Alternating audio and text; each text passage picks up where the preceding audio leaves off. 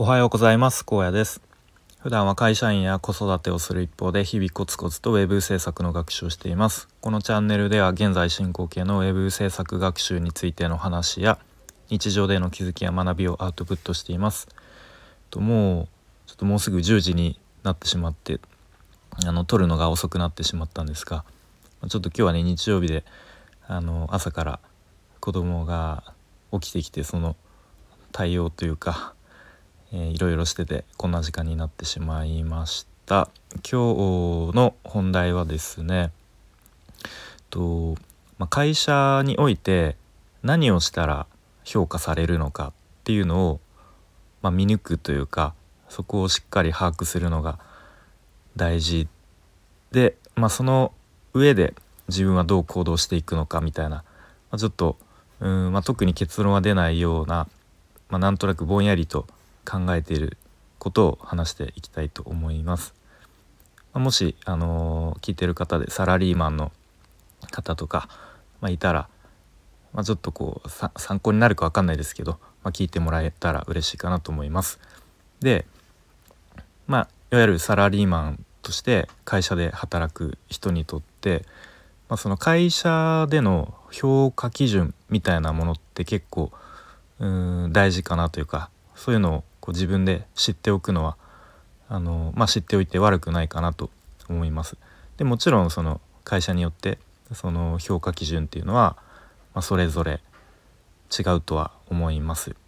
で今僕の会社で言うと、うんまあ、僕もこう正確にねこう評価の基準はこれとこれとこれですみたいなバシッとはあの把握はしてないんですけどまあそれなりに長い間会社に所属していると、まあ、なんとなくその評価基準みたいのが見えてきます。で、まあ、僕の会社で言うと、まあ、結構なんだろう加点方式よりは減点方式に近いなっていうのがすごくざっくりとしたイメージですね。まあ、減点っていうのは、まあ、マイナスですね。なんかこう例えばあの、まあ、事故とかまた労災を起こさない、まあ、事故っていうのはうんまあすごく身近なところで言うと、まあ、階段から落ちて、まあ、怪我をするみたいな意外とそういうのも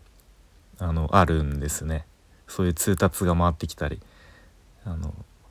ちゃんと階段を 登る時は手すりを持ちましょうみたいなそういうちょっとなんかくだらないというかしょうもないこう注意喚起とかも回ってきたり、まあ、あとはあの営業の人でいうとこう、まあ、営業車に乗って、まあ、外回りというかこう運転をね日々するので、まあ、そういう運転する中での事故とかも、まあ、もちろん起こしてはいけないと。っていう感じでこう日々なんかトラブルとかミスをできるだけしないっていうのが、まあ、減点されない、えー、ことにつながりますね。逆に事故とかを一度でも起こすとなんかなんだろうまるで犯罪を犯したかのようにものすごくこう詰められますね。でこうちょっと3ヶ月ぐらいあのー、違うところに、まあ、飛ばされるというかあのまあ、元の仕事に戻るまでに時間がかかったり、まあ、ボーナスの査定が下がったりという結果につながってしまいますと。まあ、あと他で言うと、まあ、上司に気に入られるっていうのが、まあ、評価というか、まあ、そのうん、まあ、査定が上がることにはつながりますね。まあ、もちろんその査定っていうのは上司がつけるので、まあ、上司にまあ気に入られるというか、まあ、そういうことも意外と大きいのかなと思います。まあ、あとは、まあ、直属の上司のもっと上の上司、えー、に、まあ、自分の存在を知られるっていうのもすごく大事になってきますね。というのも結構人が多いんでね一人のこう営業家の中の、まあ、一つの係の、えーまあ、一人の人ってなると結構、まあ、直属の上司よりもっと上の上の上の上司ぐらいになるとなかなかこう存在を知られる機会もなかなか普段ないのでいかにそこに知られるかっていうのも大事ですね。まあ、というのもこう、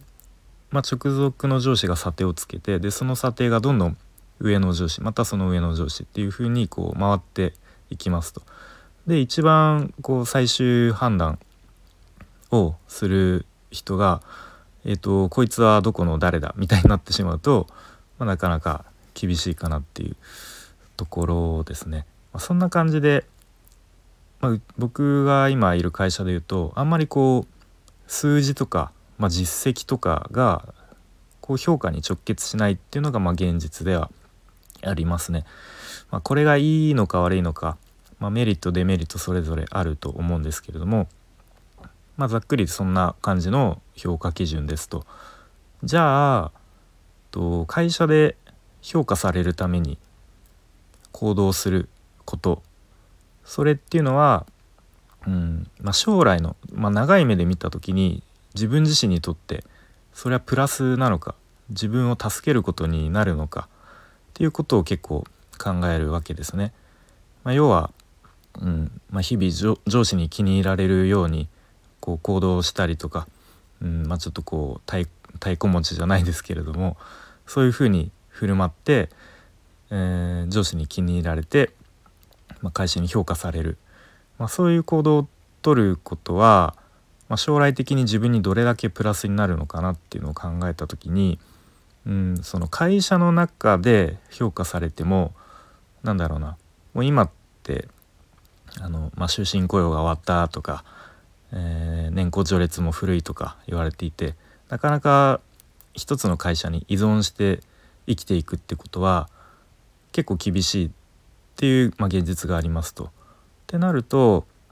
その今の会社の中だけでこう評価されて、まあ、会社でま出世して、えー、ま、定年まで勤め上げて年金で生活するみたいなこうことは、ま将来的になかなかそういう道を頑張って進むのはあまりよろしくないと、まあ、個人的に思いますと。それよりもやっぱ自分のスキルとか、まあ、会社の中でもあの個人で稼げるようなスキルとか、まあ、あとは自分の資産とかをこう積み上げていくそっちの方に行動するのがうんまあいいなと思っていますね。なのでまあ、あまりこう会社の評価だけにとらわれすぎると、まあ、ちょっと言い方を変えるとこう目先の利益に飛びつくとうんこう後々長い目で見た時にうんあまりこう自分を助けないというか、まあ、むしろこう自分自身がうん将来的にちょっとハードモードにちょっと苦しんでしまうことになってしまうんじゃないかなっていうことを、うん、思っていますね。まあ、なので、とまあ、自分がこうどこに力を注ぐのかどういう行動に時間を割くのかっていうところをしっかりうん考えて日々行動する行動を選択していく必要があるなっていうふうに、えー、思ってますね。まあ、例えばうんまあ、上司に気に入られるために、まあ、今はちょっともうコロナでないですけど例えば飲み会に上司とよく飲みに行ってうんまあ、ちょっとこう気に入られるために、まあ、よく飲み飲みに行くのかそれとも、まあ、飲みに行かずに家に帰って、まあ、その飲みに行ってた時間2時間3時間を、まあ、自己自分のスキルアップのために勉強するのかまあすごくうん極端な話ですけれども、まあ、そういうところで自分はどういう行動をとるのかっていうのをしっかりえー、考えた上で行動していく必要があるなと思いますね。まあ、とはいえその会社の評価どうでもいいみたいな感じであのそういう極端な行動をとるのも、まあ、それはそれでね、まあ、周りに迷惑かけたりとか一応こう会社に雇われて給料をもらってる身なので、ま、そこはちょっとバランスを考えた上で、ま、うまく立ち振る舞っていく必要があるかなと思いますね。はいま、なのま、なのでえっとまあ、今日の話をまとめると、まあ、会社で評価されるためには、えー、その評価基準ってはどういうところにあるのかなっていうのを、まあ、しっかり把握した上で、まあ、その上で自分はこの先、えー、どういう行動をとっていくどういう行動を選択していくのかっていうのをうん、まあ、考えることはすごく大事だなと思って、まあ、僕自身も日々、まあ、そういうことを考えながら、行動していきたいなと思っています。はい、それでは今日も聞いてくれてありがとうございました。